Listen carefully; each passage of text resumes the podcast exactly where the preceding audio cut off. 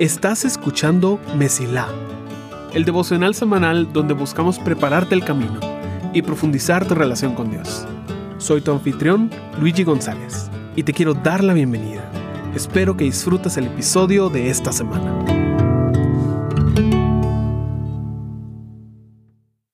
Semana número 3 de nuestra serie Sin Nombre. Por supuesto, no es que la serie no tenga nombre, sino que es que estamos aprovechando para hablar sobre cuatro personajes. Cuatro personajes que, de un punto de vista literario, o si imaginamos la historia de la Biblia con una película, no tendrían papeles importantes. Es tan poca su importancia, por así decirlo, que ni siquiera sabemos sus nombres. La primera semana hablamos sobre la reina de Saba y cómo a través de su historia aprendemos que la sabiduría no solo está en las palabras, sino en las acciones. Y que somos extremadamente bendecidos al tener tan gran testimonio de la grandeza de Dios. Porque personas como ellas, sin saber nada, sin nacer en el pueblo de Dios, fueron en búsqueda de su sabiduría. La semana pasada hablamos no de una persona, sino de un animal, una burra a la cual Dios le dio la capacidad de hablar. Y nos dimos cuenta de todo lo que Dios hace para nuestra protección. Hoy vamos a hablar sobre una historia muy conocida. Tal es una de las historias más famosas, no solo de la Biblia, sino del mundo entero. Todos en algún momento han escuchado sobre aquel bebé que fue enviado en un río y que se convirtió en el liberador de todo el pueblo de Israel. Hablemos un poco acerca de Moisés. En el tiempo en el cual nació Moisés, el pueblo de Israel estaba sufriendo un severo problema, y era que estaban en Egipto. Y el faraón que estaba gobernando Egipto ya no recordaba lo que José, el antepasado de los israelitas, había hecho por Egipto y solo miraba cómo este pueblo se multiplicaba y crecía y crecía y crecía y por supuesto eso era un peligro para él como egipcio. Así que decidió que los varones que nacieran tenían que ser masacrados. Y hay muchas cosas que podríamos decir sobre este evento, pero este es simplemente el contexto en el cual nace un niño. Quiero leerte Éxodo capítulo 2, los primeros 10 versículos, para entender de qué estamos hablando en este momento. Dice, En esos días, un hombre y una mujer de la tribu de Leví se casaron. La mujer quedó embarazada y dio a luz un hijo. Al ver que era un niño excepcional, lo escondió durante tres meses. Cuando ya no podía ocultarlo más, tomó una canasta de juncos de papiro y la recubrió con brea y resina para hacerla resistente al agua. Después puso al niño en la canasta y la acomodó entre los juncos, a la orilla del río Nilo. La hermana del bebé se mantuvo a cierta distancia para ver qué le pasaría al niño. Éxodo 2, 1 al 4. Aquí está pasando algo realmente increíble. No solo sale la pregunta de cómo logró la mamá de Moisés esconderlo por tres meses. Debió haber sido el bebé más callado del mundo. Sino que el acto de la mamá es también algo muy excepcional. ¿Por qué estará haciendo esto? ¿Será que tiene fe de que algo bueno va a pasar? ¿O será que este es simplemente su último recurso, en el cual está diciendo por lo menos que no muera aquí? ¿Será que lo está dejando ahí porque tiene alguna esperanza de que encontrará una mejor vida? ¿O será que lo está abandonando ahí? No sabemos. Lo que sabemos es que es la hermana del bebé la que se mantiene a cierta distancia para ver qué ocurre. Ahora, nuestro personaje de hoy no es la hermana de Moisés, no es la mamá de Moisés, sino es el papá de Moisés. Es la persona que encuentra a este niño. Sigamos leyendo. Dice, al poco tiempo, la hija del faraón bajó a bañarse en el río, y sus sirvientas se paseaban en la orilla. Cuando la princesa vio la canasta entre los juncos, mandó a su criada que la trajera. Al abrir la canasta, la princesa vio al bebé. El niño lloraba y ella sintió lástima por él. Seguramente es un niño hebreo, dijo. Éxodo 2, 5 al 7. No sabemos nada de esta mujer. No sabemos nada de su historia antes. Y no sabemos qué va a hacer después de este encuentro. Pero podemos entender un par de cosas. Primero, obviamente, es la hija del faraón. Es la princesa de Egipto. Alguien muy, muy importante, en una posición muy deseada por otras personas. Segundo, es alguien muy curiosa. E incluso envía a alguien para traer esta canasta que está apareciendo en el río. Tercero, es alguien llena de compasión, porque ve al niño y siente lástima.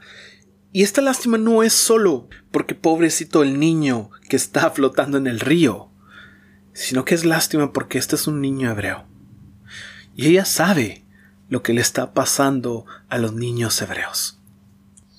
Y aquí es donde sale la hermana de Moisés y hace un movimiento realmente increíble. Seguimos leyendo. Entonces, la hermana del bebé se acercó a la princesa. ¿Quiere que vaya a buscar una mujer hebrea para que la amamante al bebé? le preguntó. Sí, consigue a una, contestó la princesa. Entonces la muchacha fue y llamó a la madre del bebé. Toma a este niño y dale el pecho por mí, le dijo la princesa a la madre del niño. Te pagaré por tu ayuda. Así que la mujer se fue con el bebé a su casa y lo amamantó. Éxodo 2, 7 al 9. Ahora, hay muchas formas de ver esta historia. Unos podrían decir que le jugaron la vuelta a la hija del faraón. Le hicieron un gran engaño porque le trajeron a la madre del niño. Y ahora con la protección de la princesa, pues el niño podía crecer sin problemas. Pero lo impresionante aquí es que la princesa está de acuerdo con la idea.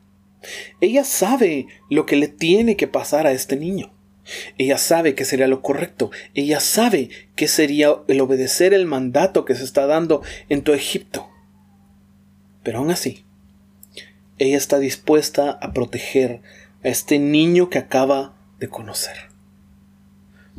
Vemos al mismo tiempo la bondad de Dios, en que Moisés fue amamantado por su madre. Y también vemos la bondad de Dios, en que incluye a esta princesa del pueblo enemigo, por así decirlo, en la historia de Moisés. Es algo maravilloso, como Dios hace que diferentes circunstancias se junten para su gloria. Y este último versículo es tal vez el más impresionante. Porque Éxodo 2.10 dice, años más tarde, cuando el niño creció, ella se lo devolvió a la hija del faraón, quien lo adoptó como su propio hijo y lo llamó Moisés, pues explicó, lo saqué del agua. Esto es increíble. No solo porque la Biblia lo pone de tal manera en que la madre del bebé devuelve a su hijo a otra mujer, indicando que esta es la historia de Dios, esto es el propósito, sino que la dedicación, la determinación de la hija del faraón de criar a este niño que ella conoció por un solo momento. Es precioso, como el nombre de Moisés viene de la hija del faraón. Y aquí es donde realmente podemos aprender dos grandes lecciones. La primera es que nuestras circunstancias no son un accidente. Moisés tenía que venir de dos mundos diferentes, del mundo hebreo y del mundo egipcio. Él era hebreo de sangre, pero él recibió educación y creció en el palacio como realeza egipcia. ¿Por qué tenía que pasar esto? Porque Moisés era quien iba a escribir la ley. Moisés era quien iba a gobernar al pueblo que pasó tantos años como esclavos. Un pueblo que pasa tanto tiempo como esclavo no se puede gobernar porque han crecido con la mentalidad de esclavos, pero alguien que crece con el liderazgo para gobernar, pero al mismo tiempo se puede identificar con su pueblo, era precisamente lo que Dios estaba haciendo. Pero también esta mujer tenía que ser la hija del faraón. Solo así iba a poder ayudar a Moisés. Solo de esta forma. Y tal vez uno podría decir lástima que ella no fue hebrea. No, no, no. Qué bueno que ella no fue hebrea. Qué bueno que ella tenía esta posición, esta influencia, porque no solo pudo proteger al profeta más grande, sino que fue el apoyo necesario para este hombre. Muchas veces no tenemos una historia limpia, por así decirlo, o una historia simple. Vemos para atrás y vemos tantas circunstancias, tantos eventos, tantas cosas tal vez buenas, tantas cosas tal vez eh, difíciles, dolorosas, y decimos, no entiendo qué estás haciendo, Dios. No entiendo en qué dirección me estás llevando. Esto se está enredando. Esta no es una buena historia porque no la entiendo. Pero nuestras circunstancias no son un accidente. Dios es quien nos ha traído hasta aquí. Y Él lo ha hecho a propósito. Él es bueno escribiendo historias. Y Él está escribiendo la nuestra. Así que esa es la número uno. Nuestras circunstancias no son un accidente. Pero la número dos, que veces es incluso más impresionante, es que no tenemos que ser el protagonista. No todos somos Moisés.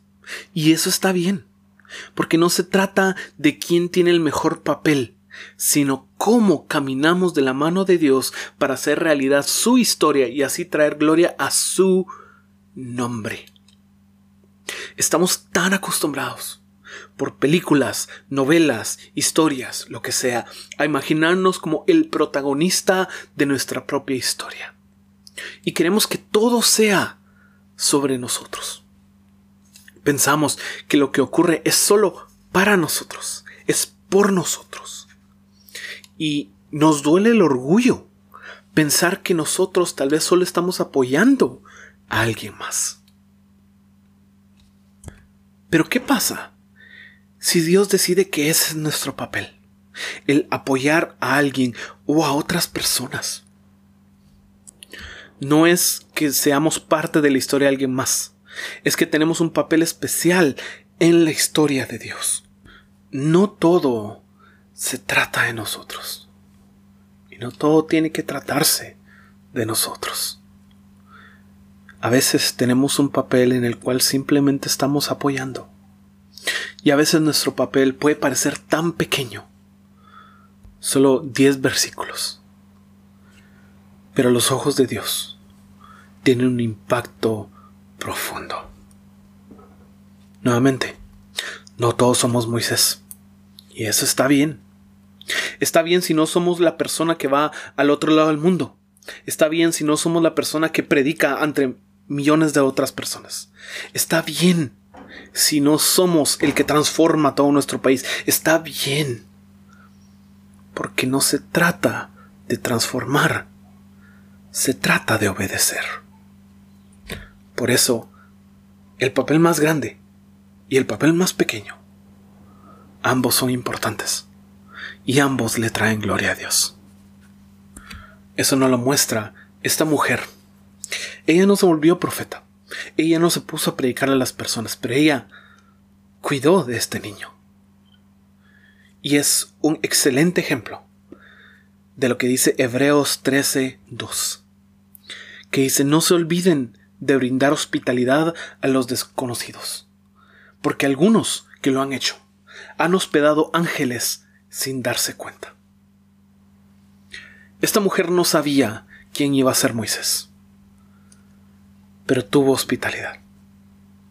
De la misma forma nosotros no sabemos a quién estamos apoyando, pero lo hacemos para la gloria de Dios, juntando el mundo de alguien más con nuestro mundo. Y así diferentes circunstancias se unen y le dan la gloria a Dios. Deseo que en tu vida siempre puedas apoyar a otros y que tu camino se mantenga siempre despejado. Gracias por escuchar. Si este episodio fue de bendición para ti, puedes ayudarnos a crecer al compartir el devocional en redes y enviándolo a las personas que sientes que necesitan escucharlo. Gracias por ser parte de Messi.